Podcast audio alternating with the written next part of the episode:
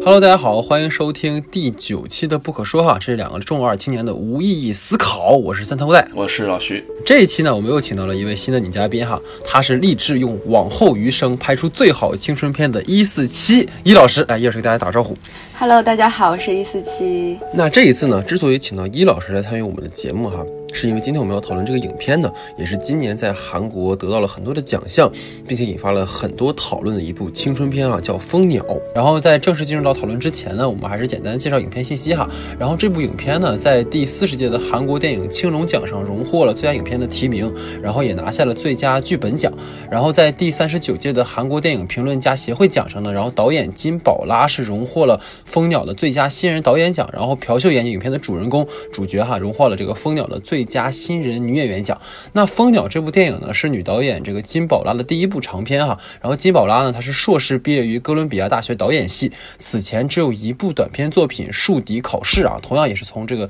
女孩的视角出发哈，探讨了家庭社会关系的这样的一个议题。然后本片的女主演朴秀妍呢，在《蜂鸟》之前还出演过像《目击者》呀和《被操纵的城市》等片哈，但是作为主演的话，她是第一次哈，就是从《蜂鸟》这个影片开始。然后出演老师的这个金熙碧呢，曾经出演过《阳光姐妹淘》和《老千二》。然后片中比较有名的演员是饰演恩熙父亲的这个郑仁基哈，他作为韩剧和韩影当中这种黄金配角哈，在十一年当中出演了三十多部影片哈。然后最为出名的几部作品呢，就包括像罗洪镇导演的《追击者》呀，还有张勋导演的这个《高低站》等等哈。然后这部影片它是以一九九四年的韩国圣水大桥倒塌事件为背景，讲述了与父母以及哥哥姐姐共同生活的女初中生恩熙的成长故事哈。这是影片的基本信息啊。然后下面就进入到我们的影影片的讨论环节。好，那下面就进入到影片正式的讨论环节啊。那秉持这个女士优先的原则哈，我们从老徐开始。老徐，你请。那个，我们先来吧，就是，呃，其实我们当看到这个电影的标题名叫《蜂鸟》的时候，我们总会想到。蜂鸟其实是一个非常弱小的一个生命的一个种族，然后它是与一个环境有一个非常强大的对比，因为生活在一个大自然里嘛。就放在这一部电影里，其实当我们发现女主的一个身份在电影里其实就像一只蜂鸟一样，就即使是非常渺小，也在顽强的去和外界的环境继续进行了一个抗争。我也不知道，就是二位在看到这个蜂鸟这个标题的时候，有没有一些想法，或者是对于我理解的这个蜂鸟的这个。标题有没有什么看法？一开始看到蜂鸟，然后我以为这个片子里会出现蜂鸟，但是这个片子里是就是没有出现过这样一个动物的。但是蜂鸟又有一个很强的一个指代性，就因为据说蜂鸟它是唯一可以向后飞行的鸟啊，然后一旦离群很难找到自己的巢的这样一种鸟。然后我就觉得跟这个片中的主角是一个非常相似的一种存在，所以我觉得即使这个片子没有出现过这样一种动物，但是非常的呼应吧。其实我觉得蜂鸟的话，它如果说真的从它本身的这个原旨意来讲，它肯定是一个跟大自然对抗，因为它为了生存嘛，所以它肯定会有那种强冲突的反应。但我觉得在这个影片里面，其实落到具体到主人公恩熙来说，我觉得他的这种抗争其实不像是说那种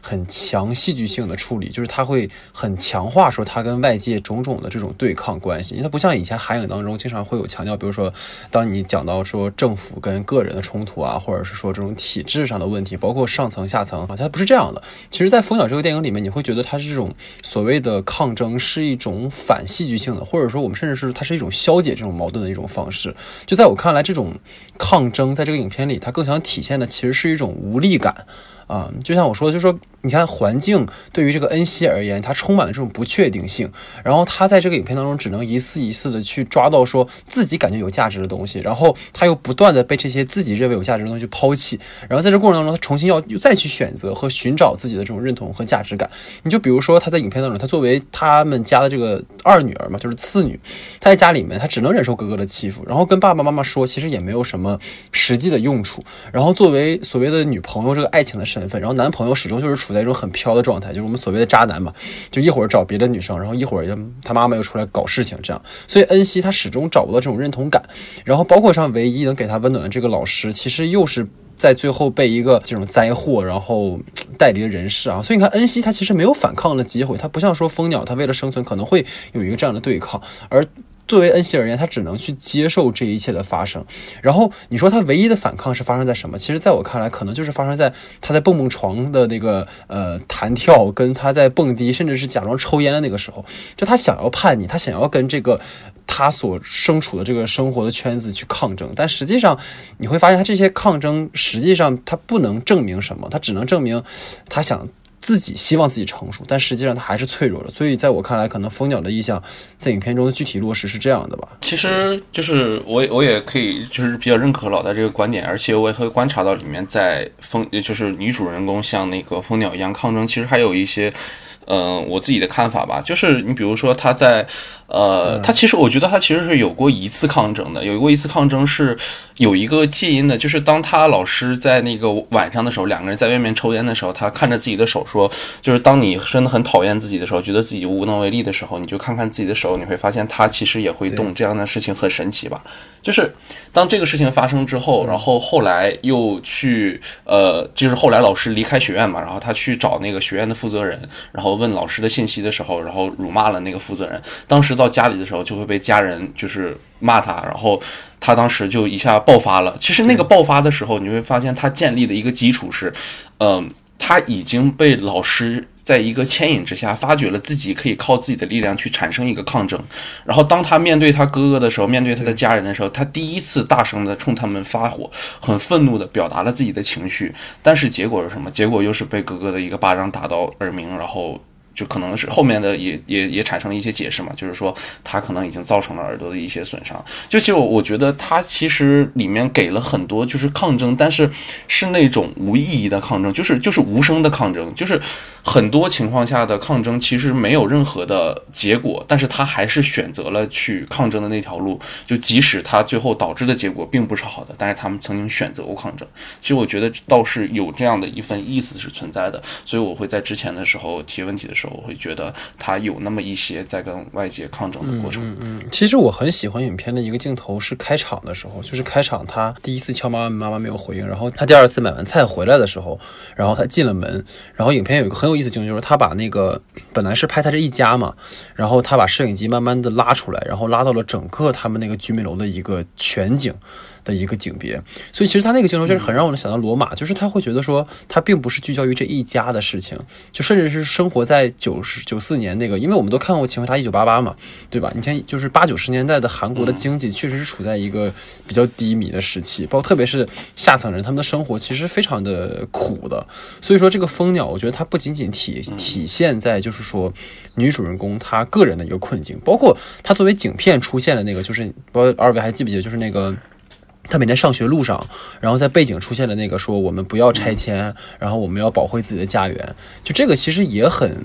呈现出蜂鸟这个主题吧，就是我们都要跟这个时代和这个社会所抗争，即使这个抗争就是没有意义，但是我们也不能去放弃这种抵抗。就是这个在我看来还是很强烈的吧，在这个片子里，包括就是如果说讲到他这个大桥倒塌的事情，其实我查了一点资料，就是大桥倒塌之后，其实民众们的。就是声音是很很激烈的，就是为什么这样一个工程，然后会出现这样的问题，然后包括后面好像也是对那些相关不作为的一些官员去进行了惩惩处，就是无论是大事小事，无论是个人还是集体，其实都应该有这种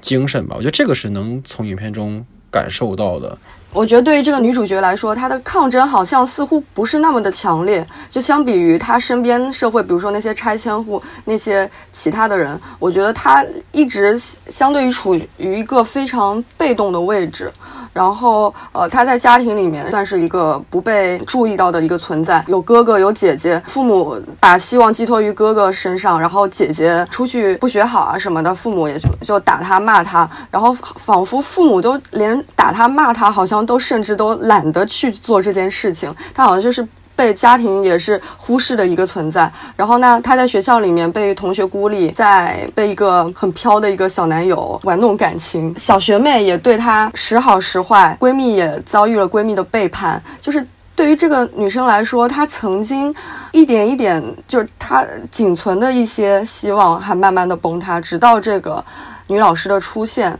她。第一次见到这个女老师，第一个镜头是这个女老师在女楼梯间里抽烟，然后第二个镜头就切切到了一个这个女生的一个表情的一个特写，这个眼神非常的好，在这里夸一下这个女主的演技，就是那那个那个眼神就是夹带着一种羡慕，一种好奇。就是好像似乎在说他是什么样的人，我好想也成为这样的人，这种感觉。然后他们两两个人慢慢的靠近，慢慢的靠近。他抽烟其实也是在模仿这位老师，其实。所以说，我觉得这个世界对他的是一种被动的一种选择，所有的事情都是在推动着他做下面的事情。就像刚刚老戴提到了开篇的第一场戏，这个女主人公她呃上楼，然后非常用力的敲打这个门，然后没有人得开门，没有人回应，然后紧接着她上楼，我记得那个好像是九零二。他上楼上到了一零零二，然后敲门，他妈妈开门，呃，这对，就是这这也是一场妈妈没有回应的戏嘛。但后面也出现了一场妈妈没有回应他的戏，就是妈妈在街道上像痴傻着望着一个那个树啊，就是仿佛就是呃和和世界隔绝了。女主人公一次又一次，一次又一次的叫这个妈妈，但是妈妈毫无回应，她的表情由期待转为失望、失落。就这种感觉，其实我觉得跟开头也是呼应的。嗯他一直是被这个呃身边的人、身边的社会所隔绝的。是，而且其实有一个关键问题在于说，呃，我这有个联想哈，刚才突然你们说到，就这个老师的意向，其实老师对于恩熙而言就是一个精神的投射跟一个归属感的一个东西。然后，其实他这个片子里有一个很有意思，就是他讲到那个金日成逝世这个点，对于朝鲜人民的反应，其实感觉好像跟这一对人物关系上好像有点呼应的关系哈，就是瞎想啊，就是感觉好像是有一个相似性的，就是同样是把这个人作为自己的一个精神的一个寄托和领袖，但实际上在这种无常的生命当中，其实你真的没有办法去完全寄托于他，其实真正你要去。凭靠的还是自己嘛，对吧？所以这个我觉得也是一个表达上的选择吧。其实我觉得那个老师的那个意向，其实就跟我们在成长过程中不可避免的会遇到很多，呃，就是遇到那些某一个能给自己打开一条新世界的人一样。其实我们的生活中都存在这样的一个人，只不过就是。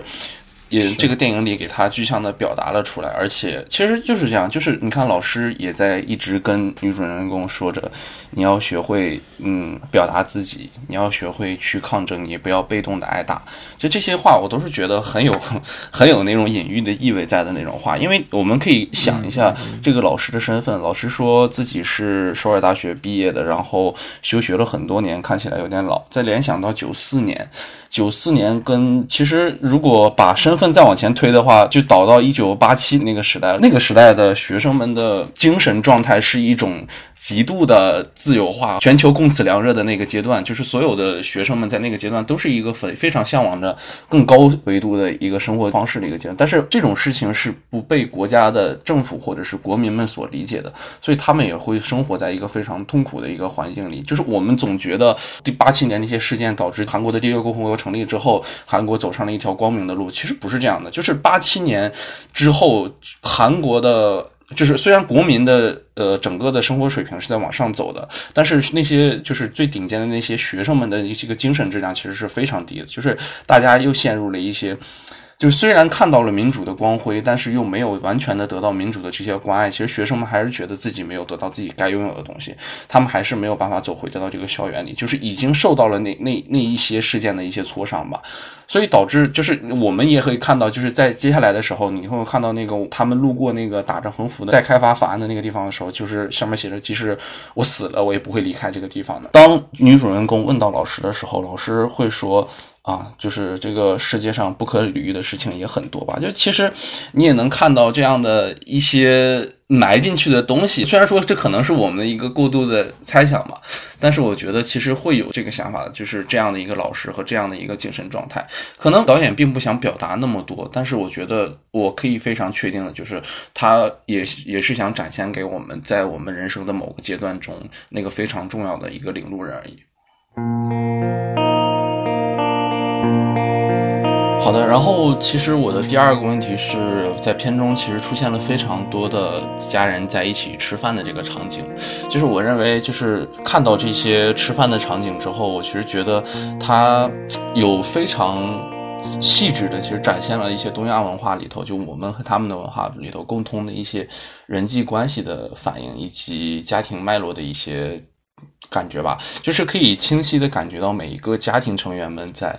呃，所面对到的一些困境或者是怎样的，就是我其实我感觉到一个里面一个很有意思的一个信息就是什么，就是每一次的对话都是有不同的参与度的。就我们可以看到，在第一次对话的时候，其实这个是我。对于片中非常有印象深刻的一个对话，就是其实就是一个非常普通的一个父亲在去吐槽一个来他家买店里买买东西的人，然后吐槽说他家店里的质量不好，但是就是父亲一直用着一个粗口，然后在骂着这个店员，然后其他的家里的三个小孩全都不敢说话，然后母亲也没有说什么，就是我觉得这个其实是有有着一个用意在的，就是可以看到一个韩国男性在家庭生活中的一个地位的一个状态，就是他们会立于自己的威信。他们会在这样，其实你你有必要在跟。自己的妻儿吃饭的时候，然后去吐槽这样的一个事情嘛？而且小孩们也都在，也都没有成年，然后你就是用着脏口，然后这样去喷着那个来店里找事儿的那些客人们。就其实这个是一件不是会被理解的事情，但是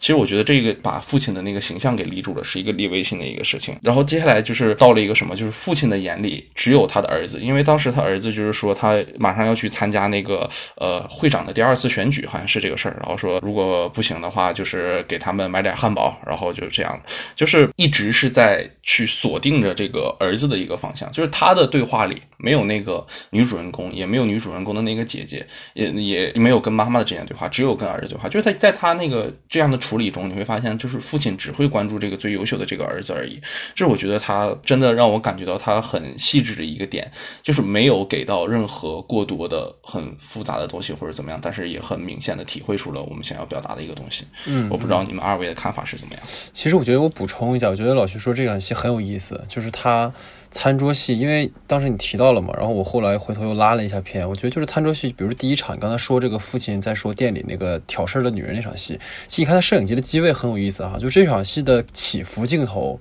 是从父亲的一个近景，然后随着他说话，然后往右横移到其他家庭成员，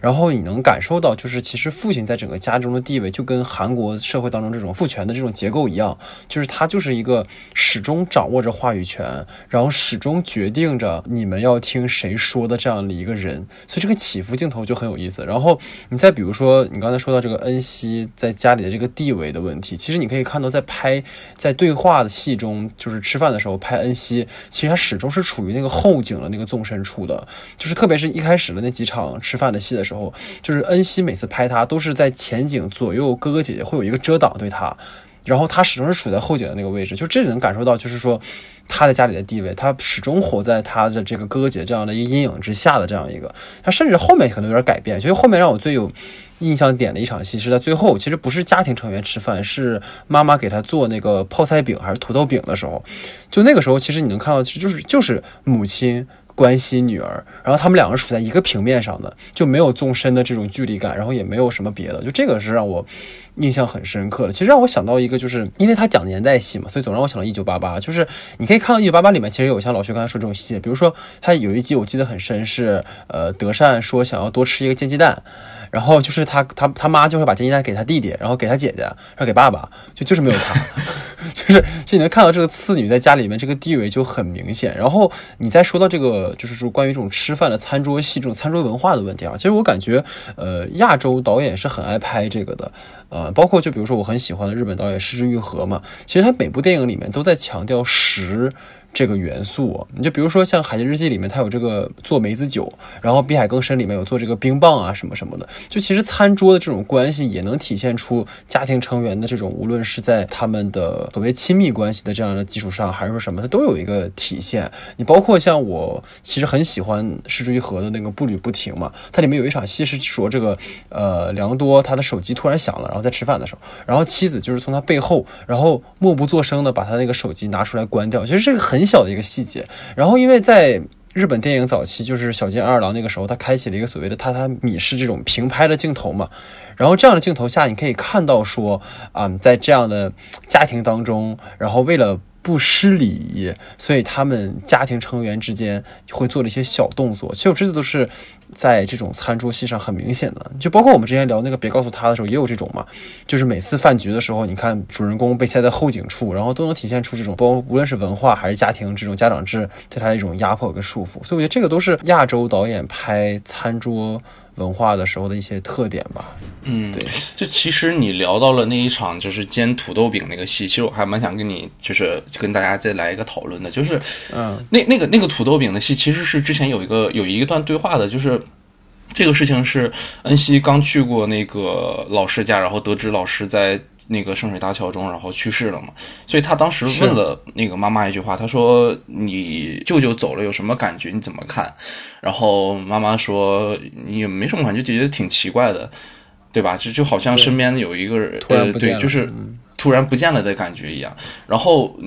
母亲在那个地方坐下来，然后看着孩子开始吃土豆饼的时候，就是你会发现他一直给了一个女孩在前景，然后妈妈很专注的去看着她的一个表情。就从那一刻开始，我觉得父亲对母呃就是母亲对于女儿的一个凝视，就变成了一个什么？就是我觉得母亲观察到了这个女孩子一些很细腻的心事，但是有些话即使在两个人之间，你也很难说出口的这种感觉。就是我们其实。呃，在我们的印象里，觉得家庭之间其实是一个非常好去沟通、去交流的一个环境。就是那已经到吃饭了，就是我们已经是一家人，是一个亲人了。就在这种场合，我们还是有些话很难说出口的话，就会看到，其实我们都是觉得，呃，青春是靠父母给我们维持，或者是给我们一个什么样的环境，或者怎么样。就是就我我不否定这句话，但是我是只是觉得，就是因为某些文文化的限制，或者是一些。不可抗力的因素吧，就是真的是有些话作为亲人，我们也很难说出口。就是我觉得这部片子里很很有趣的就是饭桌的情景，就是接下来其实吃饭的时候，你会发现，当大家开始有所表达，就是开始有其实有一顿饭是非非常好的，就是在中间可能第三次吃饭的时候，就是。呃，恩熙发现了自己的病情，然后一家人开始第一次互相有交流的开始吃饭。哥哥开始关心了妹妹，就是在同时在一顿饭上，父亲也说话了，母亲也说话，妹妹也说话了，哥哥也说话了。就你很难看到这种场景的交流，大家忽然开始互相交流自己的感情，交流彼此对彼此的爱，这你就会知道，其实真正的那种感情的，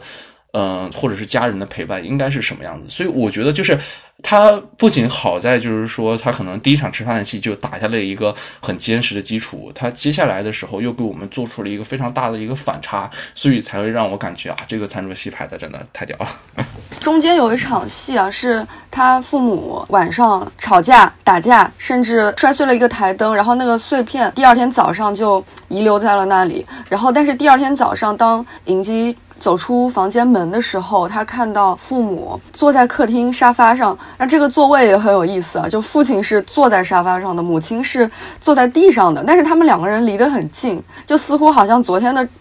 争吵从来都没有发生过一样。两个人就这么也是面无表情的，但是彼此的距离又很近的看着电视。尹姬一个人默默地走到了厨房，母亲也没有看他，甚至连看都没看他一眼，然后就说吃饭吧。然后他一个人走到那边，拿出了东西自己吃饭。然后他看着父母在那边看着电视，就感觉好像是成人的世界。他好像感觉为什么成人的世界昨天还天雷地火，然后今天又回归于平静。对我觉得这场戏也挺有意味的，一个人在那边吃饭。所以其实我觉得很有意思，在于说，其实餐桌是一个，就它自然而然把家庭成员聚在一起的这样的一个情况，所以它自然会在这个餐桌上产生各种各样的一个碰撞跟交集。其实刚才我觉得杨老师说这场戏有个很有意思的点，就是他前面铺垫了一个，其实一开始我没看明白，后来我想明白了，就是为什么父母会在那有争吵，是因为前面有一场戏是恩熙回来之后看到爸爸穿着西装练着交际舞要出去玩儿。然后妈妈回来问恩熙说：“你爸爸穿什么出去的？”然后后来他俩争吵那个戏的时候啊，妈妈说：“那个我每天看店，然后你出去不三不四的。”然后这个时候你突然想到啊，其实前面可能是爸爸出去跟别的女的去幽会去了，但是妈妈这个地方其实她没有跟女儿讲这件事情。所以说在餐桌上的时候，家庭成员之间的关系它是有显有藏，然后互相彼此的不满或者是说一种关系的呈现，它都是很微妙的。然后我觉得导演其实把这种微妙的。感觉把握的非常的好吧。嗯，对其实我我我真的想说一下，就是刚才杨老师说的那个台灯那个戏，那个真的是，就是我看到那个瞬间窒息的那个感觉，就是。我我这可能跟我的经历会有一些关系吧，就是我我我真的感觉就是当那个前景是孩子，然后后景是妈妈和爸爸，然后在那儿 就是看着电视，然后甚至还笑出声了，你知道吗？就是这这种场景，对就真的是。是前一天天雷地火，然后第二天你你一早起来推门出去的时候，你发现他们在看电视，然后甚至还笑出声的时候，就是那一瞬间的感觉，就是你能从这个片段里获取到自己以前的那些故事，然后就一下涌上来了。就是你可能在脑子里都想不起来那些故事，但是他被这样的一个片段给忽然给点燃了。而且就是更有趣的是什么？就是妈妈会说你弄饭自己吃吧，就这个场景，就是我觉得父母是在揣着明白装糊涂的一个。状态就是他觉得孩子没有必要知道那么多事情，就是理解了生活就好。但其实他没有想到的是，他会给孩子带来到底多么大的冲击。就甚至当孩子某一天就是看到这样的一个场类似的场景之后，他会受到怎么样的一个冲击？就我觉得这个真的是，就是这如果说是真实感打动了，或者是一些细节打动了我的话，那这个片段真的就是我觉得这个片子对我来讲的一个高光时刻，它真的唤起我太多太多的。想说的东西。刚刚结合老徐的两个问题啊，其实我们已经从影片的这个文本出发去讨论了这个影片哈。然后另外的话，接下来我们就通过这个伊老师的这个女性视角哈，看看能给我带来什么新的观点哈。伊老师，你请。好，就是《蜂鸟》这部片子，在我看来，它是一部非常私人化的，就是走进一个少女内心的，她所经历的一些成长的阵痛，一系列的心路历程，所以它是一个非常私人化的表达，也可能带夹带着这个导演曾经的生活经历啊，一些夹带着他的私货。然后对于我看来啊，就是在我们女生可能在呃我们的青春成长经历过程中，也有过这么一个寻找存在感的过程。因为其实我总结下来，这个女生在这个整部影片中，她其实一直在寻找一个存在感，因为她一直是被忽视的，她想找认同感，找存在感。然后在我们小时候吧，可能呃没有经历过，因为我们是独生子女嘛，没有经历过这种就可能有哥哥有姐姐被忽视，在家庭成员中自己可能是处于比较呃最底层的那种。但是我们我们在家庭中可能是父母是因为其他的原因，比如说工作呀，比如说他并不注重你内心的感受，不理解你，父母可能会强加给你一些其他的他们所要你做的东西，比如说你想上文科不让你上文科，让你上理科，然后就比如说这种，就他不理解你的内心。然后在我们女生看来，可能我们女生会更加细腻一点，想的更多一点。然后对于男生来说，我不知道是怎么来看待这么一部比较私人化表达的一个青春片。我我其实觉得这个故事女性视角这个问题可以稍微值得商榷一下。就是我怎么觉得呢？就是我觉得它是提供了一个嗯。就是那种青春期少女主观视角下的一个成长故事，就是她不是一个特别显眼的人，甚至就是在父母眼中都是存在感很低的一个人，因为家里三个孩子，然后哥哥又那么优秀，就是这样的一个女孩在成长的过程中，她去承受暴力，然后，嗯，就是甚至被家人误解，就是不要打闹了，这个这个东西没什么的，然后包括和嗯。遇到接下来的那些事情和那些朋友的一个发展的一个过程，就是我觉得他的成长过程像是一个什么样的，就是像一个，嗯，去索取。存在感，去向家人表达自己的存在感，然后去得到自己的认可，就是因为他的那个伤疤嘛，所以家人和朋友开始都对他有了一个关心。他知道这个滋味是什么样，他所以他甚至在那个跟汉文老师在医院碰面的时候，他也会说啊，我觉得医院确实比在家里要呃舒服的多。就你能看到，就是这样的一个女孩在获得这样的一个过程里，她会去做的一些自己努力的事情。其实我觉得没有努力，就是落到她身上，她去接受这件事情，她发现了这些事情而已已。就是我，我觉得如果再落回我们自己的身上的话，其实我觉得就是可能小的时候，我的想追求父母的认可啊，或者是想复读获得一些更多人的关注的时候，都会被父母们理解为可能叫玩心重。父母们从来不会有很刻意的感觉说你可能需要我的认可，需要我的存在感。而且刚才严老师也说过一个呃特一个很重要的问题，就是嗯。我们是独生子女家庭，很少有过有兄弟姐妹的家庭，可能对于这个问题不是那么的严重。但是我觉得，在我的成长过程中，因为看了这部片子之后，我也进行了一些思考。其实我也做过一些可能想博得父母的关注的，可能是一些很淘气的事情发生。但是父母会觉得啊，你只是淘气，只是玩心重而已。其实对于父母，这不是苛求父母，父母真的会这么以为，因为父母们也没有过一个这样的一个过程去接受自己的呃。存在感啊，或者是知道怎么表达给自己的孩子们，让他们接受自己的存在感这样的一个过程，其实没有必要去强求。但我觉得这个玩心重或者是存在感到一定程度被破坏、被否定之后，逐渐逐渐的，等到我们长大之后，我们反倒不会有这个想法了。我是觉得，等到我的在以我的身上来讲。我某一段时间之后，我不想获得别人的认认可感或者是存在感了，我只想我自己活得 OK 就可以了，就是这样的。就是我不觉得获得存在感或者是获得他人认可的事情对我来说是那么弥足重要的一件事情。就是我觉得这是对于我成长过程中的一个，就是我自己的一个表达吧，自己的一个想法吧。其实我我两两点啊，我就先回应老徐刚才说这个，就是其实你讲到说我们现在不太需要获得认同，或者是说什么，其实。关键问题在于说，在我们出生之后，我们的第一个可以投射的对象就是父母，对吧？所以说，你去想要获得认同，其实并不是说希望他怎么样，而是是你的存在的价值。就尤其是在你比如上学之后，特别是义务教育之下，我们总会有一些标准去判断你是好是坏，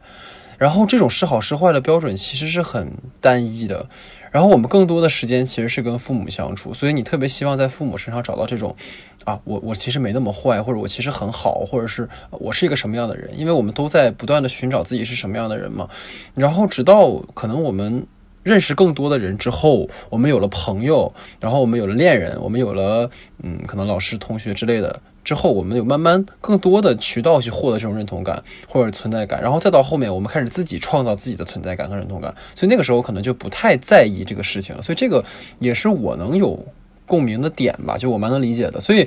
呃，落回到刚才呃，易老师说这个问题的话，其实我觉得说青春片在我们判断一个这样的影片的时候，不应该被试点所局限。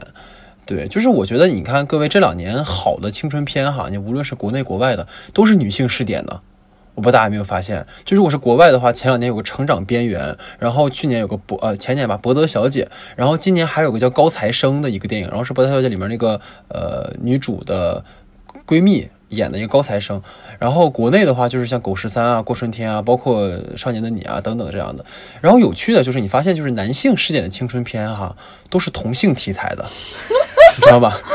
就是就是就是《Call Me by Your Name》，其实也算是青春片嘛，对不对？然后包括《爱你西蒙》，就是 你会发现好像就很奇怪啊，就是好像这两年。没有那种纯粹以男性视点出发的青春片的故事了哈，就可能这也跟这两年 Me Too 运动有关系吧，所以就是女性呃意识的的再一次崛起啊，或者什么，大家可能更关注女性成长的这个故事，这有可能哈。但我就反正无论怎么样吧，就是无论性别是什么，就对于青春片而言，其实我觉得很可以套用，就是有一个应用心理学之父嘛，他叫明斯特伯格，他说对于电影他有个理解是说，其实影像是作用于我们的记忆和情感的，然后再引发我们的共鸣和代入，就包括刚才老徐说的，包括叶尔说的，其实。一方面，对于蜂鸟而言，我们会觉得有代入，并不是可能更多的来自于我们自己的记忆跟这个影片产生了一个链接。就比如说，像我也是，比如说父母前天吵架，第二天就感觉没没什么事儿一样。就这个是我们好像都有经历的一些呃情况。就虽然我们是，我也是独生子女嘛，但是你能够理解恩熙那种，就是说，呃，对于自身存在的这种恐慌啊，或者希望得到认同那种。迫切的需要啊，其实这就是我们的情感，就是记忆和情感两个部分，然后让我们共同作用，我们去喜欢这个片子嘛。然后就包括你看这个恩熙在影片当中这个的处境哈，比如说刚才你们有反复说到，就是她作为女儿，然后次女嘛，然后被忽略啊，然后学校的冷遇啊，其实包括小男友跟闺蜜啊，其实都不太靠谱。所以就是这种转瞬即逝的错过和这个自我建构出来那种，就是对于美好的这种向往之间的矛盾，其实在影片当中是很直观的能够呈现出来的。所以我觉得这些点。对于我而言，就是无论男女吧，其实都能让我产生共鸣的点，就包括就是让我印象特别深的一场戏，就是刚才其实易老师有提到，就是恩熙叫妈妈那场戏，就是这里面其实联合了很多东西，就是妈妈为什么抬头望着一棵树，或者是望着天，其实，在那场戏里面，在我的读解来说，她其实是看到了一个自己不能达到的一个东西。就是他前面有铺垫一场戏，是舅舅来妈妈家说，这个曾经我本来是呃，你你妈很聪明，她可以上大学，但是因为要供我上大学，所以妈妈没上大学。所以其实对于妈妈而言，她永远望着那个天井外面的那个蓝天，但是她永远都不可能爬出去了。所以说，她那个凝视的那个状态，其实很像是她对于自己的一种哀嚎，一种无声的哀嚎。然后女儿看到妈妈的那个状态，就是说她哎，妈妈居然来接我放学了，或者妈妈居然在等我，或者我居然看到了妈妈那种兴奋感，然后到那种被无视。其实你发现他们两个人的心理的这种认识，或者他们的东西是有一种落差的。就是有时候很很多时候，比如说我们回家的时候，妈妈心情不好，爸爸心情不好，就刚才你们说的，就是他们会藏，他们会不告诉你，但这种不告诉你，其实就会产生一种隔阂，孩子得受得不到温暖，然后父母也没有人去诉说，所以这个其实是在我看来是很能打到我的一个东西。导演其实把它捏得很碎，在影片里，然后去呈现给你看，对，所以这个是我还蛮有代入的吧。对，易老师，不知道我们俩直男的这个 说辞有没有？对，所以，所以我我也得到了一个结论，就是其实，呃，女性视角还是非女性视角，其实这也并不重要，就只是说她选择了这么一个女性的一个主角来去讲述这么一个成长经历的故事，因为她的所有的心路历程，我们都是能对。共情的。对，所以所以其实包括我，我最近因为前段时间我有个朋友拍了一个同性题材的电影，啊，然后所以我就有去思考这件事情，因为当当时他拍的时候，他跟我讲到，就是他他觉得同性跟异性的恋爱是没有区别的，但实际上当你去这么说的时候，你已经把他们去 去对立的分开来看了，就是你看那些好的同性的电影，比如说谁先爱上他的，包括刚才讲的 Call Me By Your Name，其实他没有去一定要拍。啊，同性恋怎么样？就好像是，比如易老师这个问题也可以去问嘛。比如说，你问一个异性恋说：“你看《Call Me By Your Name》有没有共鸣？”因为你你不是同性嘛。但实际上是这个爱的东西是共通的嘛，它不是分这种好像是性别去阻隔。就包括像我们讲男女的这种成长故事也是一样的。你对于认同感，对于存在感，你对于希望别人理解你，其实我们都是一样的。所以我觉得这个能把这一点做出来，就这种普世的这种价值，可能更有意义吧。啊。就是我还有一个小问题，就是我们就看到这个片子，不免联想到我们之前看到的一些青春片啊，比如说《过春天》《狗十三》《少年的你》《伯德小姐》这样的，都是以女性为主角的一个青春片啊。但是我发现，就是我上面提到的那四个片子，它其实主角好像都带有一种强烈的目的性。像你想，《过春天》，他要他想。赚钱，然后去日本看雪，所以他去做了这件事情。那狗十三，她其实她也是个不被家庭认同的一个女生，但是她就是她有一个也有一个依托，就是她的狗，她要找狗，然后。少年的你，他也是想走出去；博德小姐，她也是想走出去，她不想在这个地方被束缚。其实这四个片子里面这些女性，我觉得她们都强势的，或者说她挺主动的，她们有一个走出去的目的。然后，但是我们来看这个片子，其实这个女生她是挺被动的，她是一个感我感受到了一种虚无。对比下来啊，就是所以说这就是我上面提到的四个片子，可能就会融合一些社会性的话题。那呃。你们对这种私人化的表达，以及那种融合了这种社会性议题的这种青春片，有各自有怎样的看法？就不是说孰好孰坏，就各自有各自的特点。对，其实我觉得很有意思的事情是哈，就是蜂鸟它选取的时间，其实是对于整个朝鲜半岛来讲都是有共同记忆的，对吧？比如刚才讲的金日成去世，就是作为就不落的太阳的这个朝鲜的领袖去世了哈，这无疑是一件大事。然后就是众所周知的这个圣水大桥的坍塌事件哈，但是很明显就是你可以发现这些都不是导演想要讨论的核心，就是历史事件更多的是作为一种背景的景片出现的。就是虽然说圣水大桥这个事儿直接导致了恩熙。喜欢的那个老师的这个去世啊，但是这并不是影片围绕的一个核心，他不是去讲说，呃，老师去世之后他就可问责，或者是去找政府谈谈谈条件什么的哈。就这两件事，其实对于本片而言，更多的是为了呈现出青春它本身的一种不确定性。啊，就比如说你看恩熙的师妹啊，或者恩熙的男友啊，以及哥哥的打骂呀，这都是恩熙不能预测的。就是个体是这样的，然后集体也是这样的。这样的大事件其实成为了强化这种主题表达的一种意象的呈现。而非是说像比如易老师刚才说的这种直接的对于历史事件呀，或者对于社会话题的一种呃批判或者反思哈，就整体来讲，你看《蜂蜂鸟》其实没有什么倾向性去批判，它更多的其实是用一种观察者的一个视角去看这个女孩的成长的一个时刻哈。然后如果让我思考你说这个问题的话，其实我会用《狗十三》跟《少年的你》来说，就这两部影片有一个共同点，就是他们在不同的层面都在讨论，就是我们的教育制度以及成长当中对于家庭关系的这种种种成规去进行了一个批判和反思。然后这些其实都跟主人公的遭遇是紧密相连的。你比如说《狗十三》里面，就是借由丢狗这个事儿，家人们的反应，比如说明明爱因斯坦丢了，找一条长得差不多的狗，告诉这就是你家你那个狗，你不要再找事情了。然后包括李纨的这种反抗，其实都呈现出家庭教育本身存在的这种弊病，就是你从来没有想好好了解过孩子到底需要什么，他只会加深隔阂，他不会让这个事情过去。你包括像《少年的你》也是，就是他直接把校园暴力跟教育制度本身拿到台面上来批判了，就是尤其让我印象很深的，就是《少年的你》里面有场戏是，呃，这边是这个陈念高考，然后那边是挖掘机挖出了尸体，就这种交叉剪辑，在既往的中国电影当中是没有过的。就我觉得他直接的呈现了一个，就是这种高考制度对于人性的一种抹杀，或者是说，当社会急于将就是我们所谓的校园霸凌这样的事情归责于家长或者是学校的时候，你根本就不知道，其实核心出现这些被异化的少年到底是因为什么。这种上层的这种制度，其实可能更多的才是。恶的一个根源吧，就是但我们其实一直在回避这个事情，所以我觉得这个融合的点，或者是说能够把个人情感的主观化表达跟社会性的议题结合的一个点，就是说我们把个人的经历和矛盾的这个冲突直接和那些敏感的话题挂钩。你就很举个很经典的例子，就是九四年在中国世界电影史上有一部超级经典的电影叫《阿甘正传》，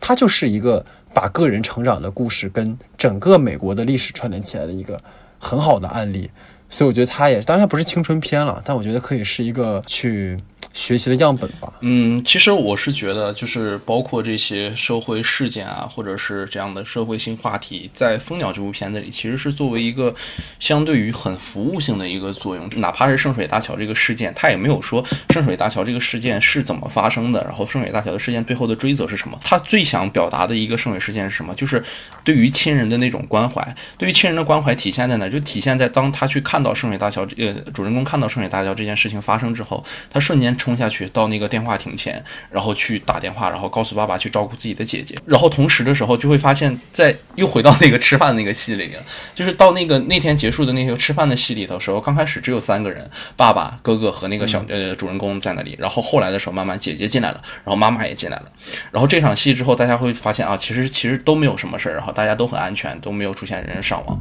但是那一瞬间，忽然出现了一个什么情况？就是大家情绪都没有开始是呃触动的时候。这时候哥哥先绷不住了，哥哥哭了。其实哥哥哭了的原因其实很简单，就是他想到如果这件事情真的发生在自己的妹妹身上，其实他也是一个很受伤的一个状态。就是哥哥也不是那一个我们很想到的一个，就是。很恶的一个人，或者是只会去抒发自己的暴力的人，我觉得这里很全面的，就是他把一场戏把哥哥的身份做实了，就是哥哥在这个时间他产生了变化，他为自己的家人开始担心，他为自己的家人的离可能会离去而感到很伤痛，然后再扣回前面的一点，就是其实这个。很形象化表达是什么？就是女主人公在之前的时候去遇到了自己在汉文科一起上课的那个小女孩，她们两个小闺蜜，小闺蜜在天堂的时候，她说她把她那个口罩摘下来，其实她们都被哥哥打了，然后她们还在聊哥哥拿什么打他，说那个混蛋还练过什么剑道或者怎么样的。但是当时主人公说了一句什么事儿？他说：“我有的时候就在想，我到时候还不如自杀就算了，然后留下来一封遗书，告诉爸爸妈妈，我是因为哥哥打我，然后才去自杀的。然后是不是这样，我以后就能在天上，然后看着哥哥处于自己的这种负罪感之中？就这一段其实也也有扣到，就是其实是因为很无知、很少年的那种状态才会说出这样的话。那这样的话其实还有一个用意，就是他认为哥哥其实对他们没有任何关心，就是只想着去欺负他们。”只想着去打他们的，但是在这里他又给回了一个反述的一个视角，就是其实哥哥们也很在乎他们，他们如果有一时间就是处于那种危险之中的话，哥哥也会第一时间冲上来的。就我其实觉得这就是家庭之间的一个和解的一个状态。可能我，可能哥哥确实做的非常过分，这应该被制止或者是应该被处理，但是在这样的一个社会时代下。哥哥就是。那个样子的，你你也拿他没有办法，就可能不是我这么认为吧。我因为我们确实独生子女家庭，没有办法去说这个事情。但我觉得放在韩国身上，而且你像她和她那个小闺蜜都会受到自己哥哥的殴打，其实我觉得这有可能是韩国的一个群像的一个展现。就在包括回来，其实我觉得他，嗯，很想表达的是整个。嗯，韩国的这一些同一阶层的这些青年们或者这些少年们，他们成长的一个经历，就虽然是我们三个就是来自中国的青年，也在非常呃有热情的去讨论这件事情，但我是觉得他其实是非常有主观性的呈现给韩国的那些人们。就是为什么？就是我我其实就跟老戴之前说的那样，就是他开头的那个拉远的视角。就是我回去又查了一下他那个里面的发生的这个故事背景，他发生的这个故事背景是在大直东，大直东是在江南区的一个地方。其实那个区是一个非常有意思的地方。就当我们提到江南区的时候，都会想到富人区，但是这个大直东其实不算富人区，它是在江南最南面的一个地方，江南区的最南面的一个地方。然后它是一个大型的。就是民众生活区，它不是说韩国的那种真正的精英阶层们生活，精英阶层们都生活在亚欧亭或者是清潭洞那个方向，但是他们是什么？他们是属于韩国最。多的，就是人人口最密集的一个生活区的一个地方，就是大部分的主要阶层们生活的一个地方。就因为它拉远视角之后，你会看到一个什么现象？就是那个公寓的所有的门长得是一模一样，而且就那么暴露在室外。就是如果你让一个可能外国人不给他门牌号，然后你给他随便指一个地方，他可能觉得没有什么区别。而且其实我现在生活的就是在这样的一个公寓里，就是我家是非常高的一个山的顶上。就每次当我去看窗外的时候，都会有一种什么感？感觉就是这个城市对我来的感觉就是太像了，没有什么特性，每个人都很像，就包括你在韩国感受到这个文化也是，嗯，大家可能穿衣服，大家可能流行的文化，可能大家就是很多很多地方都是趋于一个同一化的状态，因为他们觉得这是一个非常稳定的一个结构。你就到地铁上看，这个天大部分的男生的装扮就是非常长的羽绒服，然后一个。嗯，很细的一个西装裤，然后再配上一个白色的运动鞋，就小白鞋的那种状态。很多很多男生，就是你甚至到地铁上，你都会感觉你你进入了一个克隆工厂的感觉一样。就是我觉得他这样的一个镜头，就真的是给了我一种什么感觉？就是让我体会到那种真实感。就是这个镜头对于韩国人来讲是刺激非常强烈的，就是它带来的真实感会远强于《寄生虫》里那个亿万的豪宅带给我们的真实感。就是你会知道，蜂鸟它讲的就是韩国在发生的真事儿，而且不是韩国。呃，不仅是韩国这一个家庭里的真事，而是当这个幺零零二的门关上了之后，所有的韩国家庭都会经历过这样的一个事情。当然了，这我说的是，它针对于的是韩国的这一些主流阶层们，就是可能不是那些过于就是那些很有钱的那些精英阶层嘛，就是大部分的人们生活的一个全貌吧。就我还是觉得它和呃。就我们之前讲过的那个《过春天》《狗日三》或者他们这样的青春片，还是有一个很大的不同的。他我觉得他是在通过自己内在去寻找一个突破口，他并没有靠外在的压力给他很强大、很强大的一个制约感，或者是想表达的事情。他真的就只想回到这个家庭里，通过这个家庭去反映整个社会里，或者是我们同龄人在这个阶段所遇到的一些迷惑感或者是痛苦啊。所以他的反思其实是。体现在一个内部的，就可能跟可能叶老师说的那个外部的社会性话题，可能它更呈现出的是内部动。而且这个东西，我觉得我最近看了哪个片子哈，好像是就是啊《利刃出鞘》那个电影，我就突然有这个想法，就是很多电影其实是需要落到它的那个文化语境里去的。就如果说我们中国观众看《利刃出鞘》那个片子的时候，就它是一部推理片嘛，你就会把它作为一部反类型的一个推理片去看。但实际上落到美国现在的一个政治的环境里去看，它可能就会有很多引申出来的东西，包括他对川普的一个批判，或者等等等等。所以说，像《蜂鸟》也是一样，可能作为老徐而言，你在韩国待这个这个时间，然后你感受当地的文化，或者是说这种直接的。视觉上的一个冲击，所以可能对你而言，那个代入感或者是体验会更强一点。我这个也是个，嗯，很有意思的东西吧？对我觉得是。其实刚才我们讨论了这么多哈，我觉得二位都还是说从这个影片比较呃积极的部分去讨论的哈。其实我跟二位会有一个呃比较相反的立场哈，倒也不是说这影片的呃问题，而是说我们建立在一个青春片的这样的一个坐标上去讨论这个片子，好像它会有一些可能可以更好的地方，或者是说有一些不太那么尽如人意的部分啊。我想就这个角度跟大家去做一个讨论。就这个片子，如果说从一个纯粹私人化的青春表达来说，它无疑是非常细腻的嘛。但是如果说我们仅仅就讨论青春片，说只要是个人化表达，只要他把青春的阵痛表现出来了就可以了。如果我们对于青春片到今天，我们仍然以这样的一个标准去要求它的话，它是否是一种停滞呢？就或者说，我们对于青春片是不是应该有更高的要求？你比如说，片中处理这种关系，其实都很表象，包括像可能易老师也讲的比较刻意。他为什么？就是说，你他每一层关系，其实在推进的过程当中，它都仅仅是给你呈现了一种。他的一种状态，就是你没有看到主人公他在经历过这些事情之后那种实际的反馈。当然，可能有一场戏是最后女主她会跟爸爸妈妈去有一个抗争，但实际上你还是看不到更多这样的一个转变的一个状态。就是如果说我们去讨论的话，如果。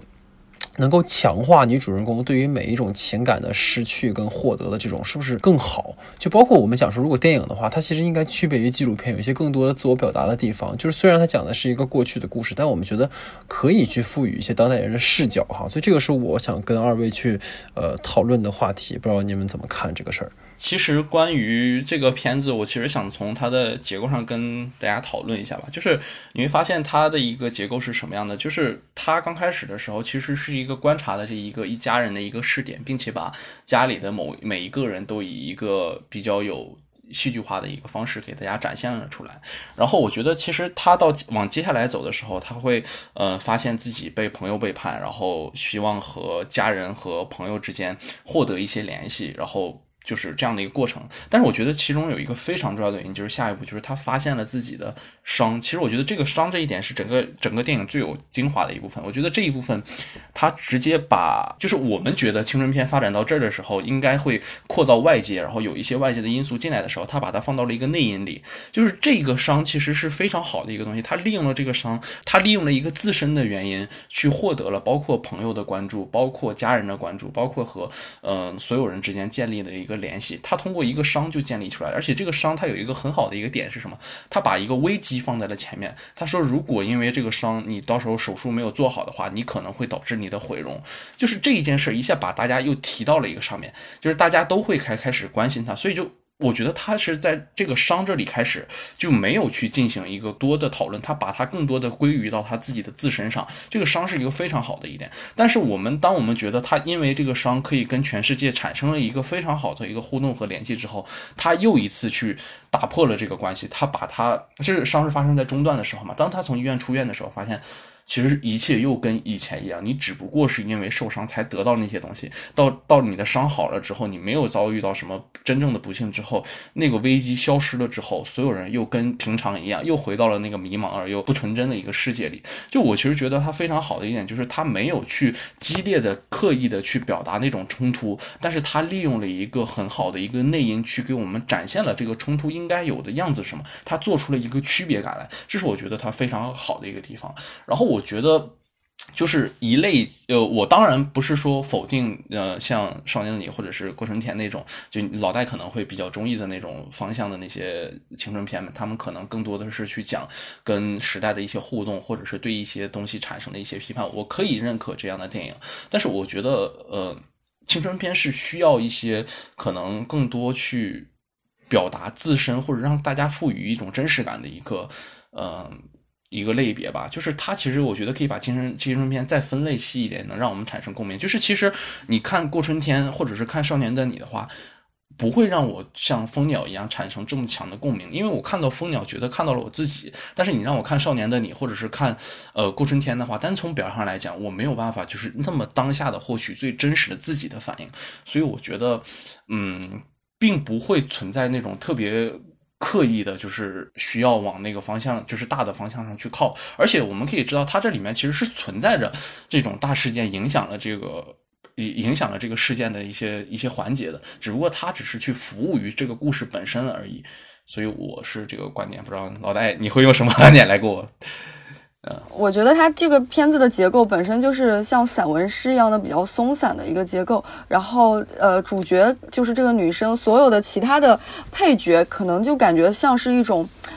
我就说不好的，就是感觉可能就是像一种符号化的存在，包括那么一个重要的一个老师的角色，就是他塑造的形象会有点单薄，不知道你们有没有这种感受啊？就是他也只仅仅是出现在学呃教室，然后两个人。有几次的照面，然后聊了聊天，谈了谈心，就仅此而已。就是就能让这个老师在这个女生心中占据那么大的一个地位，有这么重要的一个心理的投射。就这可能是一个这个人物塑造上面的一点缺憾吧。然后还有就是，我觉得这他的松散并不是他的一个缺点，我觉得反而是他的一个。呃，他的这个风格吧，然后他的人物就是会有一点跳跃，就是所有的所有的人物放在一起，就像是一种庞大的一种符号的系统，然后就是就会让人觉得 NPC 一样，所有的人物就是你该出现的时候就出现，你不出现的时候你就没有作用，他就是可能人物的就过于功能性了。对，对我我我觉得我一一回应啊，就刚刚老徐说的哈，我并没有说。在《蜂鸟》里面，我要刻意强调他的这种与世界的对抗，或者是说他的社会批判性，因为我们回到电影史讲特里弗的《四百集》，它也是关于一个孩子的成长故事，但是它更集中的是家庭关系，就是说他没有将这个。男孩的成长的所有切面都呈现给观众，《蜂鸟》让我当时看完之后不舒服的原因，就是说它里面呈现的爱情、友情、亲情这些元素都值得被讨论，但是我们应该更聚焦于某一种。或者整个影片应该是分成几个块儿去呈现这些情感状态了。现在就是像刚才杨老师说的，他有些刻意。为什么？就是这个地方我需要你就来，不需要你就消失，仿佛没有这个事儿一样。他跟这个男朋友之间，需要男朋友出现的时候，跟男朋友有一场对场对角对场戏，然后在他去画那个画。如果没有爱情这个元素的话，就直接就。似乎爱情线索是不存在的，我认为这种断裂感是这个影片给我不舒服的地方。就是我们不仅仅应该看到他每一次失去的那种失落的状态，我们也该看到这个人他对于这件事受到的影响和之后的反应跟态度。这个是在这个影片里，其实他看的断断续续的。你比如说，对于爱情来讲。这个男孩让他痴迷的只有几个瞬间的这个呈现，然后你包括他失望之后，因为他没去医院看他，然后或者怎么样，他果断的拒绝，这其中其实缺乏过度的。就如果真的要呈现生命中的某几个片段的状态的话，就应该更细腻的去捕捉这些状态的一些样貌，而不是说你你你要把所有一切全放在里面了，然后你。这样会很刻意，或者主题上它就比较模糊。就像易老师说的，你说你所有的人其实都很功能性。那个男孩是怎么样？那个老师是怎么样的？当然，我们可以去读解这个老师背后的意涵，但是他的出现仅仅是。女主人公的一种投射，我觉得她并没有跟影片形成一个整体，就是而且刚才其实老徐说到那个主观化的一个感受，就是我就比如说你看过春天的时候没有那个代入，但是我看过春天的时候，我是从头哭到尾的，就是我会特别带入到其中的情感。当然这可能是跟我们彼此个人的经历有关系，但是更多的是，比如说在过春天里面，它让我觉得好的地方在于它没有去在。每一个时间都去把所有的议题包裹起来，他其实你能够看到那个女主人公就是佩佩嘛，她从一开始她陷于朋友的感情，她因为家庭不行，然后朋友的分崩离析之后，她又陷入到了那个集那个团伙里面去，就是你能看到她始终在寻找某一种特定的认同和存在，而不是那种。就是乱找，因为乱找当然也没有错，因为本来成长就是一种迷茫的一种无序的一种状态。但是实际上是，他给我们呈现这种状态和这种无序，它是非常的碎片跟切片化的。就这个是让我觉得我不舒服的地方吧。就是当然我我觉得它的表意性，包括它的完整性，它的情绪表达都非常的好。但是我会想说，如果我们的青春片仅仅局限于说这些片段的捕捉。可能它不够能形成一个整体，在我看来，其实我觉得里面有一句话说的很好吧，就是汉文老师当时教过他们那句话，就是“相识满天下，知心能几人”这句话，就是我觉得他捕捉到这个，你你会觉得他跟那个小男友之间的爱情处理的可能不够或细腻或者怎样的，而是我觉得。怎么去理解这句话，反倒成为这个观影的一个非常好的一个助力的一个工具吧。就我其实觉得，就是他想去知心的人，是那个能够理解他的人，去能够认可他的存在感的那种人，就是。我觉得他那些可能不重要的片段，包括和呃汉文院的那些同学，然后包括后来又认识那个优利的那个那个同学之间的那个，嗯，还有这些爱情的故事。你觉得这三段就是三小段出来的这个分支，可能都不是做的最完美的一个状态。但我觉得他是呈现了一个什么表象？就是他不是最真的知心的一个人。就是我觉得在。我我看到过有一个文章吧，就是它里面说过，就是这个导演在改自己的剧本的时候，其实有用过自己的一段，就是在中学时期的一些日记。他只是一个中学生，而且就可能只有一个十十二三岁的十四三四岁的这种状态，他去寻找自己的认同感，他去寻找这些呃能包容自己的人的存在的时候，他发现他寻找不到，去试过家人，试过同学，试过男友，但他们都没有带给他们的那一种真的认同感，但是反倒谁给他带来认。认同感是那个汉文老师给他带来一些认同感。我最印象深刻的一个镜头就是他在那个就是呃晚上的路边的时候，然后给他去看自己的手动了，然后说这个很神奇。这个这个事情之后，然后他离开了。离开之后，他给了一个女主人公一个往回就往家走的一个一个一个镜头。他又回去看了那个跟汉文老师说话的那个方向。但渐渐渐渐，你发现那个女孩眼睛开始直视镜头了。其实我觉得就是。导演他没有想去用那些过度的感情刻画或者是煽情的方向去煽动你，就是最可怜、最最简单的东西，就煽动眼泪这件事，他没有在做。我觉得他是在用一些自己真实的体会和真实的感受，去把自己最细腻的感觉融，将我们带到这个电影里。他只是想把自己眼中那个领路人带给我们那个感情，或者那些朋友，对于他来讲，真的就是。过客一样，这个这个是非常，我真的觉得是非常私人化的一个表达。如果他是完全的把这件事情彻底的记录下来，或者是呃，可能我会把中间跟某一个同学的这件事情再继续放大的话，我其实觉得他反倒还没有那个意味了。就是现在的这种阶段，我会感觉到。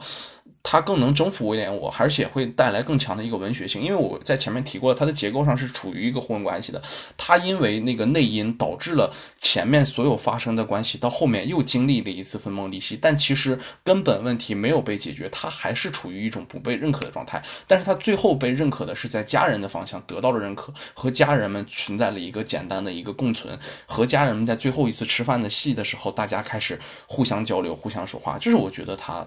很好的一点，他们到最后的时候，他和自己的，我觉得就是如果说那两个不足的部分我没有办法说动你的话，但是我觉得就是最后的这个关于家庭的部分，我认为他其实是能做到你你你想要求的那个状态，因为他存在了变化，他从跟家人的那种陌生或者是疏离获得了一些认可，我就是觉得是这样的。其实是其实是做减法。我觉得哈，一个好电影一定是做减法。就是我，我还是那句话，就是说讨论《蜂鸟》的这个问题，并不是说它不好。刚才我们已经夸了它四十分钟了，它一定是一个好电影。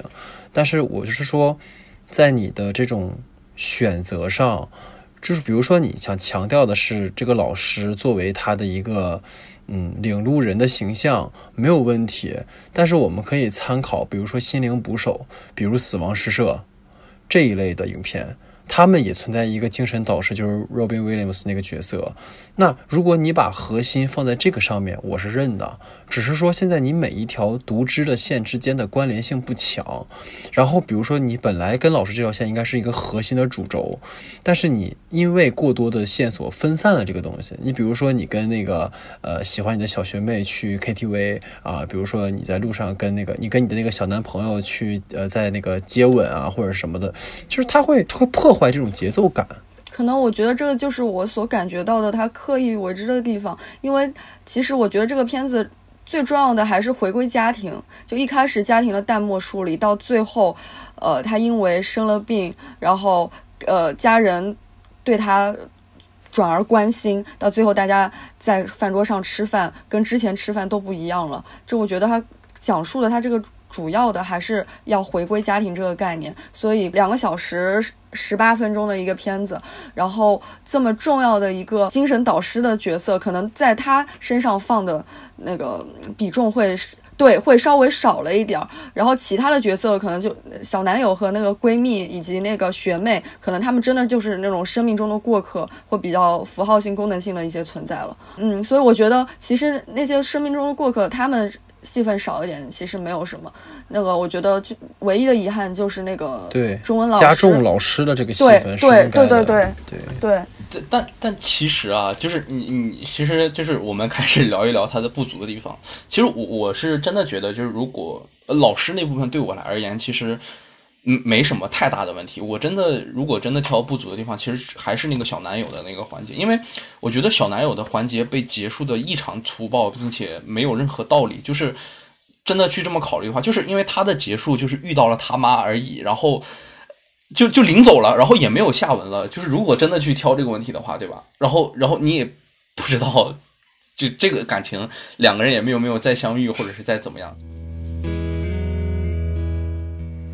好，我们的这个延伸讨论环节哈，其实是想说就二位看过的青春片去做一个讨论啊，因为其实今天聊的核心是青春类型嘛，然后也想知道说二位有没有自己比较心水的青春片哈，我们可以拿出来跟大家去交流一下，然后同时也是想跟二位抛出一个问题，就是在你们看来，在一个这样的青春片当中，你们认为最重要的元素是什么？或者说你们去评判一部好的青春片的标准是什么哈？所以这个是呃，我觉得延伸讨论可以去聊一聊的话题哈。那你们谁先来呢？就是我最喜欢的话，还是林克莱德的《少年时代》了。就是我觉得那部片子给我最大的，就也影响了我很多。它给我最大的冲击感就是，它是一个非常真实的一个故事，因为它真实的记录了这个小孩从小的时候到成年的一个完整的一个过程。他将他特别这个少年从生长的过程中去面对的，包括家庭的关系，包括跟情侣之间的关系，包括各方面的关系，以一个很多位的方式去展现给我们，而且有了一个年代的跨度。我觉得这是青春便利有的时候很难做到的一个事情。就包括在《蜂鸟》这部片子里都没有让我那么强大的感觉，你就感觉到时光真的在流逝。而且《少年时代》这部片子真的是无论什么时候我再去看它，都会觉得获得一些更新的东西。就是可能刚开始的时候我是。呃，看到这部片子的时候，我会觉得一个喜欢摄影的孩子，然后遇到的一些关于自己的爱好之间的问题，这件事情让我很受冲击，因为我本人也是非常喜欢摄影这件事情嘛。就是那那个时候是我第一次看到这部片子的感觉，然后到后来前段时间我又去看了这部片子的时候，我觉得最让我受到冲击的是那种跟家人之间相处的感觉。当孩子成年之后，走向外界之后，在美国那样一个可以说是比较自由开放的一个国度，大家观念也比较。嗯，新颖的一个时代的时候，但是父母还是真的离不开这个孩子，舍不得这个孩子。父母又表现，就真的向这个孩子表达出了自己的情感的一部分。我忽然觉得这一刻，就 真的让我感觉到很身临其境的那种感觉吧。开始思考了自己和家人的相处模式，或者和家人的一个态度，这是我。非常喜欢的一个特点吧。再接下来就是我觉得青春片里非常重要的一个因素，就是我觉得不是说我觉得少年的你不好或者怎么样，我是觉得，呃，他有一种就怎么说呢，就是强迫着我去喜欢，或者是轰炸着我的那种情感的那个那个方面来。我不喜欢特过度催泪，或者是能让你去煽动你的眼泪这样的故事。我不喜欢情绪特别呃丰满的这种。青春片，我更喜欢的是能走到我们的生活里，更平淡一些、真实的一些反应的这样的青春片，可能会更打动我一点，就是会让我更会对它产生一种共鸣。因为我的青春真的这么想一想，其实非常平淡的，就是一个不断在获取认知，然后和家人之间的一个沟通，和朋友或者是和自己早恋的对象之间的一些一些沟通吧。我没有觉得那个过程有多么的神奇，或者是嗯新颖吧。我觉得那那种就是很丰满的。呃，或者是经验丰厚的那些，嗯，少年的成长过程来说，对于我来讲不会有那么大的冲击，但他们仍然是做到了他们该做的那些方向上。但是我觉得这一种很真实的，嗯，青春片反而能更打动我一些。嗯嗯嗯，其实《少年的你》确实是，如果跟《少年时代》比起来，它其实是很强戏剧冲突的一种类型化的处理。《少年时代》它最厉害的地方，我觉得就是说他把那个时间感真的做出来了，就真的没有一个导演能拿十二年去拍一部青春片。对对对，就是每年就是暑假那三个月，三个月，甚至是男主人公在中间一度跟导演说：“你把我写死吧。”就是 很崩溃的一部片子。看到看到最后成年的那个要成年的那个男主满脸胡茬的时候，我真的感觉要哭出来了。这导演给这个演员折磨成什么样了？太太。棒了，就是真你能感受到一个人成长的岁月对于他的一个改变，我觉得这个是太太厉害的东西了。岁月是把杀猪刀嘛，杀杀了男主是吗？杀了男主。李老师呢？就是对我来说比较影响比较深刻的就是台湾的青春片，就是我对，就是台湾好像就是一个盛产青春的青春片的一个地区啊。对，是是这样。然后 呃。在大概十年前，我看了一个片子叫《九降风》，不知道你们有没有看过？《九降风》导演的林书宇，当时还是一个非常非常年轻的导演，当时可能也就，嗯，不到三十吧，或者就刚三十这样。他其实我觉得也可以跟《蜂鸟》来放在一起讨论，因为它也是一部讲九十年代的一个。青春片，九六年，它的故事设定在九六年和九七年那种夏天，那种潮湿啊，那种闷热啊，带着青春期的萌动啊，那种感觉。就因为我觉得青春可能跟夏天、跟汗水、跟荷尔蒙什么这种关键词就很容易联系在一起。它这个故事其实设置在一个高中，然后它是一个群像戏。我为什么喜欢它？就是因为它它基本上有九个主要角色。然后七个男生啊，两个女生，就是我觉得一个角色已经很难很难把它拍好了，但是拍了九个人，就就是九，对他九呃，就推荐你们去看。然后九个人，其中七个男生就各自有各自的性格，有那种老大，就是女生也喜欢他，然后那些小弟啊，低年级的小弟各种追随他，但是最后他也是有了那种不可避免的毁灭，就是他有这个。片子总体来说给我的风格就是那种，嗯，非常的淡，它也不是那种强戏剧性的片子，也是那种像散文一样的。就是为什么我会喜欢台湾的？像台湾的青春片，还有啊，就是大家都很喜欢的《蓝色大门》，嗯，然后包括后面就是同性题材的，呃，《盛夏光年》、女朋友、男朋友，然后包括那种黑帮题材的，就是《蒙嘎》。其实这种都挺对我胃的，我不知道为什么啊，就是台湾的电影就是有一种热血萌动的那种青春的那种感觉，就是包括他《九降风》，他其实他选择了九六到九七年这样的一个年代，他也融入了当时的一个一个社会时事热点吧。就是你们都知道，台湾的学生都很喜欢打棒球，他们也有这种棒球的呃比赛，这种学校的队，然后他们这几个男生都是棒球的。呃，爱好者包括那个那个大哥，他们家他们家就是开这种棒球用品这种店的，在他们的心中，他们也有一个像那种精神引领的一个角色，叫廖敏雄，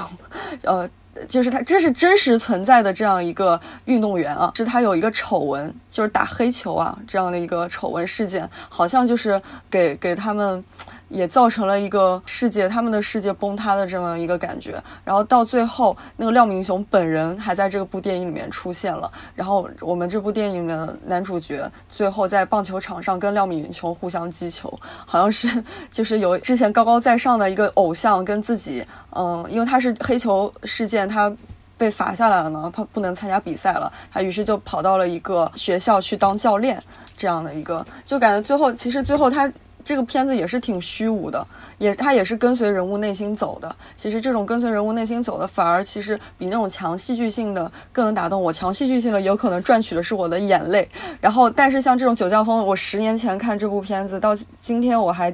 记得非常清楚。我就是觉得这种片子可能更能让人回味。所以，所以钱老师喜欢那种虚无的青春片，发现没有？就是 无论哪一类，其实都是这种。嗯，我觉得还有包括像那个蔡明亮，他那个青少年哪吒，嗯嗯，其实他他这个他这个片子也是讲的一个青年的寻找一种自我认同感，他也是那种其实他也是一种身份的迷茫。他整天的在游荡，像李康生演的角色，你也不知道他每天要干什么。可能是那个时代吧，九十年代的那个台湾面临着一些，比如说解严，他之前戒严，然后解严，然后他又有一一些，比如日殖统治，其实受日本的影响很深啊。多元的文化背景，其实我觉得对那个时代的年轻人，他们的思考方式有很大的影响。所以，可能那个时代的青春片反映九十年代台湾年轻人的青春片都是比较虚无的，都是比较虚无的。嗯，明白明白。所以所以 所以核心还是严老师喜欢虚无的青春片。希望以后你能拍出自己的青春片，创造的青春片。OK，那其实我的话，其实今年的话让我其实很深刻的是《少年的你》了，就是真的是。从各个方面，它虽然有一些它的问题，但它那个价值，就对于那种体制本身、教育制度的一个反思，其实是很能打到我的。但是真正让我觉得，其实《少年时代》是我非常喜欢的。但是真正让我改变对青春片的一个认知的是，呃，由长久允导演的一个片子叫《我们是小僵尸》，啊，今年出的，其实是一个比较小众的一个片子。然后。这个导演之前拍过一个短片，叫《就这样，我们把金鱼放入了泳池》。就是在他的青春片里面，其实他做了很多对于传统的这种家庭伦理道德的一种颠覆，包括对于这种我们所认知的一些所谓常态的一种颠覆。比如说《小僵尸》里面，他一上来就是父母全都去世了，这几个主人公，然后他们。被要求在葬礼上哭泣，他们被要求你要做一个孝子，他们被要求你要做这样或那样的事情，但实际上是我们一直被教导着去做一些什么，但从来没有告诉我们为什么这么做，就是所有的事情都是你应该这么做，而没有是我到底怎么想的。其实这个片子在反复用这种，他去打破这种惯性的思维跟这种所谓的道德枷锁，然后去重新反思青春应该是什么样子的。我觉得它是有一种启示意义在的，然后包括它到后面其实会有一种对于传统青春类型的一种解构吧。虽然它呈现的方式它是带有那种八九十年代电子游戏的那种复古感的，但是这种形式的风格跟它的后现代的表达其实是，呃，我觉得相辅相成的吧，它不冲突。它对于青春的这种解构是建立在我们应该重新认识我们的青春该是什么样子的，我们该重新去思考，站在当下人的角度，你去想一想，我们过去那些观念真的是对的吗？我们真的该那么去生活吗？所以，比起那种纯粹记录式的青春片，我可能更希望在青春中看到一种反思，看到一种对于以前我们习以为常事情的一种反叛吧。当然，这种反叛不一定是打破，所以这个是我真的是今年让我特别有。有共感的一部片子就是《小僵尸》这个片子，真的是没有想到他会做的这么极致。然后他，那你觉得？你说，那你觉得就是像日本的年轻人，你能得到更多的共鸣吗？就是日日本的那种那种学生那种青春，就是你能有什么共鸣？呃。日本的学生，我不太就你可以再具体一点吗？因为这对，就是因为其实我觉得日本和中国的语境其实差距还是挺大的。就是有时候我们老师也说，就是如果你去一味的模仿失之愈合去拍他那样的片子，你你你在中国拍，你是完全拍不出那种感觉的。对，因为你们你们的语境是完全不一样的，所以就是比如说像那个日本的青春片，其实也很热血，也很动人。他们我也很喜欢那个。我们把金鱼放进了泳池，我觉得它也是一种对传统的就是青春片的一种颠覆吧。我没有看过小僵尸啊，就小僵尸让你感觉到打动你的那个地点，其实最打动我的点就是刚才像你说了，他是在反思青春，这种反思不是带有一种缅怀或者是带有一种祭奠的感觉，他是纯粹站在一个就是这几个小朋友是没有感情的，就是你知道到到今天。到二十一世纪，到零零后、九零后、零零后的时候，我们要开始反思的事情，不再是说像过去那样去，哎，在家里面去搅和的那种关系。其实现在我们反而是一种，当年轻人们更加注重他们精神世界的这样的时候，好像没有人问过他们这件事情，因为在既往的整个的，就是历史延延续下来而言，好像孩子们就不需要有精神世界。小僵尸是真的把所有的焦点都关注在了这些孩子们的，就是他们。的想法跟传统的这种对抗的这种极致性的呈现，是我觉得这可能是很理性的东西了。当然，你说如果说纯粹从感情层面让我说有共感的那种青春，当然比如说刚才二位说的这种台湾的青春片，包括像你说台湾青春片的话，可能《恋恋风尘》我也很喜欢，对吧？然后像美国的那更不用说了。像日本的话，可能更多的就是我我没有想到说他会在一部青春片里融入到这么深入的一个对于当下人的一种思想、精神空虚的一种关注吧。对，这是我我最我最欣赏他的一点了。包括你如果看到那个金鱼就是泳泳池的话，也是嘛。他其实里面一直在做这种颠覆，然后这种颠覆并不是一种虚无的颠覆，它不是一种纯粹的破坏，它其实有去思考说，在破坏之后我们要去重新建构什么，我们要重新去树立什么，或者我们要去思考什么，我们要去创造什么。其实这个是更有意义的。如果说你只是告诉我青春就是这样的，青春就是迷茫了，青春到最后什么都不剩，我们都只是青春的囚徒而已，那。那那没有意义，你再你再告诉我们什么呢？那如果就是这样的话，那大家不用看了，我们直接过生活好了。所以这也是我我喜欢的青春片要，推荐给大家。好，那其实基本上吧，今天是就蜂鸟的讨论，然后延伸到了一个对于青春类型的讨论。因为无论如何，其实我们每个人都经历过青春，对吧？在青春的过程当中，我们的种种，所以这种类型电影虽然在中国的。有某段时间，比如说一五一六年被拍烂了哈，但这两年我们又看到了一些新的辨识，所以借用这样的讨论，也是希望说能够去探讨青春片某种未来的形态，或者是说。